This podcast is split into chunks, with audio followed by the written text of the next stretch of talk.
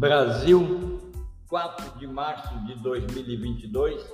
Eu sou o professor Dantiero e este é o podcast número 66 da série Memórias de Aula. Neste podcast eu vou falar um pouco mais sobre engajamento, a arte de engajar e a eficácia da comunicação que leva ao engajamento. Dizer que nós estamos vivendo tempos incertos é subestimar o caso. Na verdade, eu peço que você reflita junto comigo. Quem poderia prever algumas das dramáticas reviravoltas políticas e os eventos globais que ocorreram desde a mudança do milênio, principalmente entre 2018 e 2022? Quem poderia prever? Ou o descrédito de alguns dos nossos líderes empresariais mais visíveis. Quem poderia prever esse descrédito? E o fechamento dramático de várias corporações? Pense você. Ou quem poderia prever que a mídia social, projetada para conectar populações dispersas, se tornaria numa ferramenta para desestabilizar governos, mobilizar protestos sociais e derrubar líderes autocráticos. Quem teria pensado que o modelo econômico da globalização, movido a crédito, iria implodir, revelando a instabilidade dos bancos sólidos? Quem iria prever que o engajamento é o poder mais forte do século XXI, que começou de fato a ser contado a partir da inflexão da pandemia, ou seja, a partir de agosto, setembro, julho de 2021. Outro aspecto dessa nova era é a forma como as empresas e as pessoas, as microempresas, os empreendedores e empreendedoras individuais cria um valor. Como mudou isso? Desde o final da década de 70, quando grande parte da população em massa e da produção em massa mudou progressivamente do Ocidente para as economias na Ásia, as empresas nas economias ocidentais têm competido cada vez mais com base na customização em massa usando o potencial de alta tecnologia e sistemas inteligentes para obter e usar informações detalhadas, conhecimento do cliente, clima de trabalho e de afetividade entre seus empregados, os prováveis desejos e as preferências, tanto de cliente quanto de empregado. Pense que pela primeira vez desde que foi cunhado o termo cliente interno é a primeira vez no início de 2022 para cá que essa situação se consolida e dá realmente poder ao empregado. Sobreviver e prosperar em longo prazo atualmente envolve colocar as pessoas certas com força concentrada naquilo que é certo e principalmente engajar as pessoas individualmente no esforço coletivo. É a individualidade com engajamento no esforço coletivo que dá resistência às empresas pequenas ou grandes de e para sobreviver, prosperar e continuar a produzir. Consequentemente, nos últimos anos, especificamente de 2020 para cá, assistimos a uma explosão de iniciativas relacionadas com o chamado talento. Mas qual é o talento? O talento de atrair, de motivar, de reter as pessoas de cuja competência e vontade depende o sucesso do negócio, é engajar. Pense que o talento migrou daquele que seria entrante como empregado para aquele que contrata desenvolver e aplicar as melhores e mais eficazes técnicas de atrair, motivar, reter e engajar. Pense bem. Acima de tudo, nós atualmente, e nós que eu digo eu como cientista social, cientista comportamental e observador do mercado de pequenas empresas e grandes negócios, eu consigo enxergar que as empresas e os empregados engajados que estão alinhados com os objetivos organizacionais é, são os únicos dispostos a ir além e agir como defensores da sua organização, fazer mais e mais e ainda se tornam o principal elemento, ou melhor, os principais elementos de observação crítica que corrige rumos, que faz com que cada talento da empresa em contratar e do empregado em ofertar se torne único e faça tudo mais e mais do bom e do melhor. Tem uma amiga, um conhecido, que chama-se Judith Bardovic. Ela é autora de alguns livros interessantes. E num dos seus livros, ela coloca: uma coisa não tão engraçada aconteceu no caminho para o século XXI. As pessoas trabalhadoras deixaram de se preocupar com seus empregos. Pense sobre isso. Reflita sobre a observação que Judite faz. Após anos de demissão em massa e inúmeros atos de insensibilidade corporativa, pessoas de todas as áreas e origens, mas especialmente aquelas mais jovens e instruídas, entenderam a mensagem.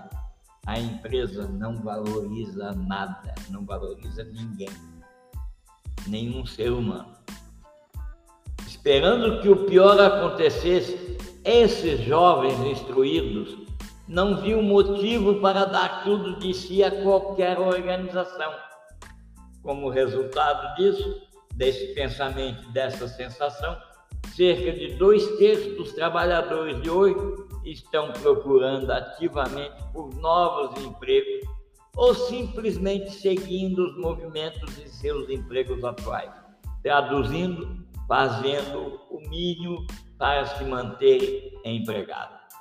Embora eles ainda apareçam, eles e elas, ainda apareço para trabalhar todos os dias, da maneira como eles e elas aparecem para trabalhar, muitos já desistiram e só não comunicaram.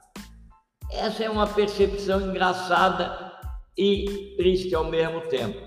A Judith Badovic fez essa observação e obriga-nos a refletir sobre ela continuamente.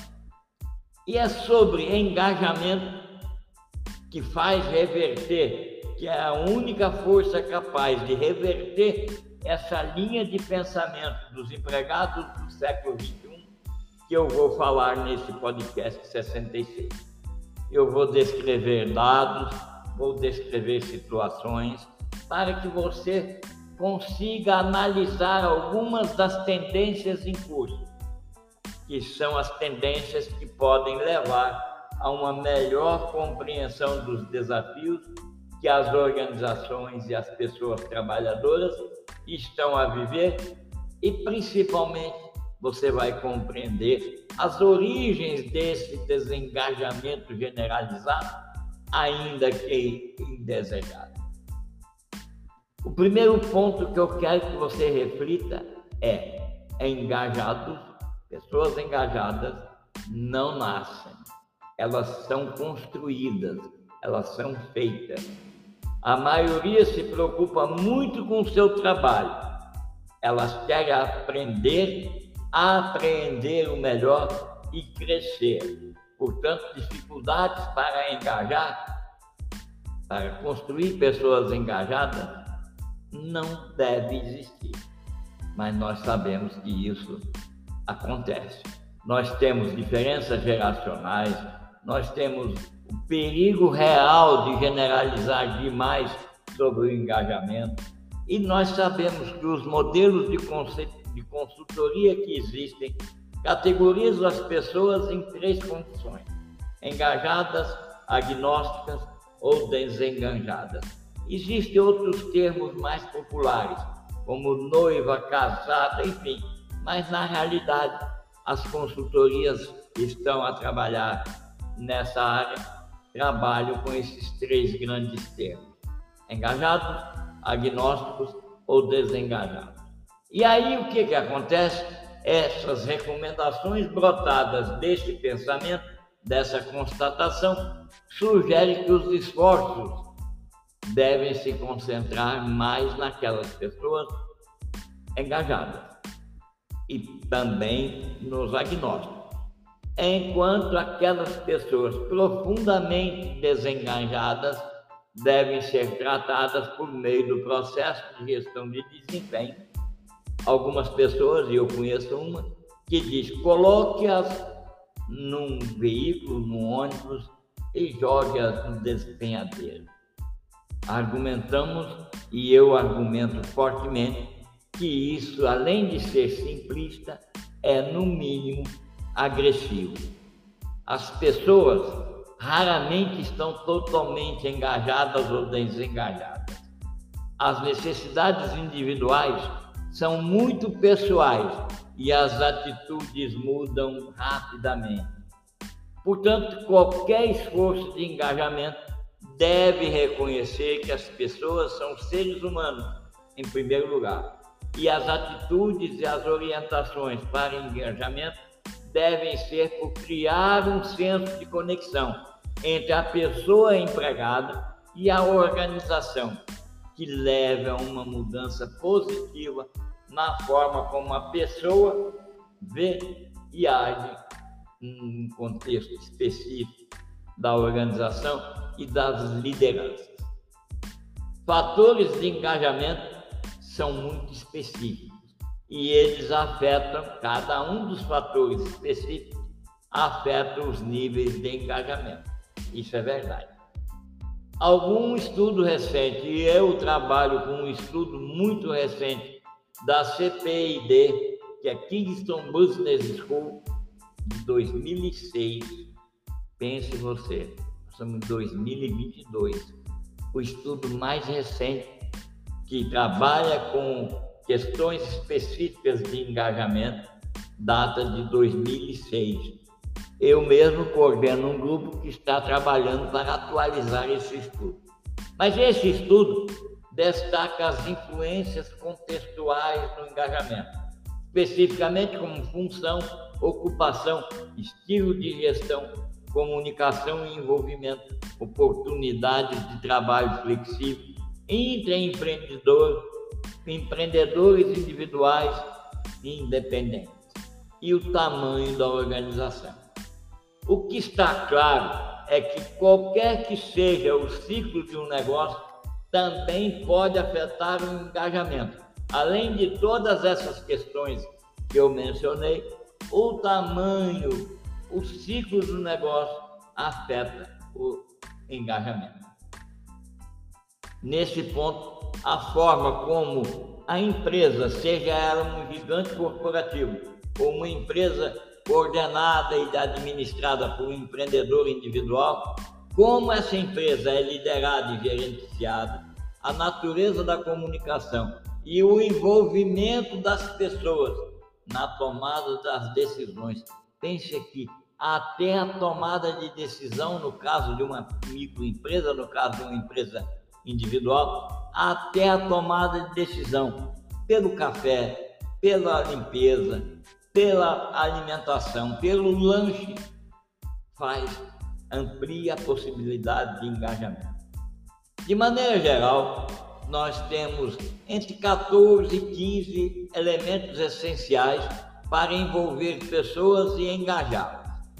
Eu vou listar agora, entretanto, eu vos peço Continue seguindo os podcasts, porque a parte relativa a engajamento é ampla e é principalmente uma inovação nos tocantes ou no tocante a estilos administrativos, seja de uma gigante corporativa, seja de uma pequena empresa individual, seja de uma empresa, de um empreendedor independente.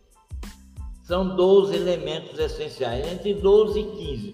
Eu vou falar alguns agora e você pode acompanhar os próximos podcasts que vão detalhar cada um desses elementos. Primeiro elemento importantíssimo: nunca, nunca, nunca negligencie as necessidades básicas de um empregado ou empregada. As suas empregadas, os seus empregados, os seus companheiros de equipe sabem o que se espera delas ou deles no trabalho. Isso precisa ficar muito nítida, é a primeira atitude do engajamento. Explique, detalhe, descreva como e o que se espera de cada uma das pessoas no trabalho, seja uma, uma empresa individual, seja uma grande corporação. A segunda conduta, conheça cada uma das pessoas. Parece simples, e é. Entretanto, nós precisamos exercitar. Aqui nesse ponto eu gosto de contar uma história de um filme que certa vez eu assisti, e nesse filme um indivíduo que era assassino de aluguel, destinado a e contratado para assassinar um outro indivíduo, foi fazer o serviço dele. Chegando lá, encontrou-se com o indivíduo que estava condenado e o indivíduo, no afã de sobreviver, disse-lhe: Poxa vida, você nem me conhece, não sabe quem eu sou, eu tenho filhos, eu tenho família, você vai me matar? Aí o assassino disse a ele: Eu sei que você quebrou a perna no ensino colegial, eu sei que você fez isso, então, até para assassinar era necessário conhecer como você quer conviver com seu empregado, sua empregada, seu membro de equipe, a pessoa que ombreia os seus esforços junto com você sem conhecer. Passe tempo com essas pessoas, conheça-os, conheça-os, conheça sobre suas famílias, suas origens, seus objetivos pessoais. É o caminho mais eficaz para engajar pessoas. Na sequência, incentive o desenvolvimento pessoal. Faça com que essa pessoa receba incentivo e nunca confunda incentivo com elogio. Incentivo é pelo esforço. Elogio tem pouquíssimo valor. Procure nunca usá-lo elogio, elogia a pessoa. Pense bem sobre isso e caso se sinta desconfortável com essas duas definições, volte nos podcasts que você vai encontrar o momento específico no qual eu trabalho com a diferença entre incentivo e elogio. Nunca trate todas as pessoas da mesma forma. Isso é uma inovação e é uma necessidade. O princípio básico da justiça produtiva é tratar os desiguais desigualmente. Nunca tome o trabalho em equipe como sendo garantido.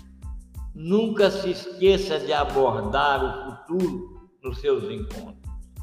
Ouça, escute, apreenda aquilo que é importante, guarde com você e faça esforços para deixar claro que você quer a pessoa ao seu lado. Os objetivos e as visões que você tem para a sua pequena ou gigante empresa estão bem claros e são concisos, pequenos, fáceis de compreender. Compreender, nunca confunda compreender com entender.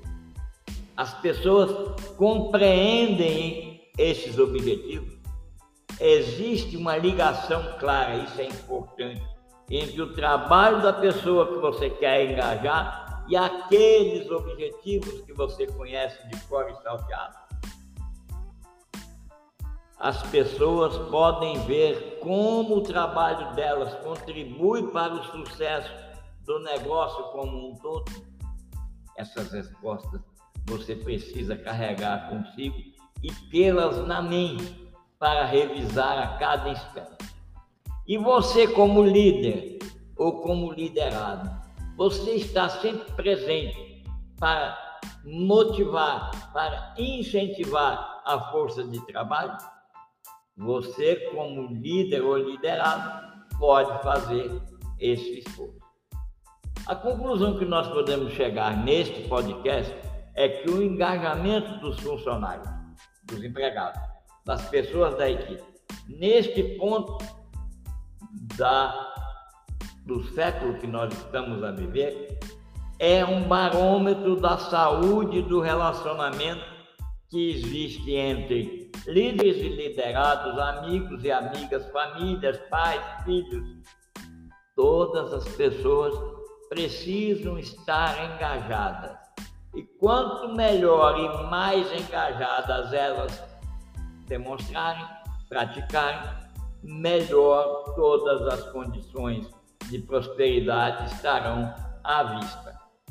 Acredite você, existem muitas descobertas nos estudos realizados. Há uma espécie de crise de engajamento acontecendo.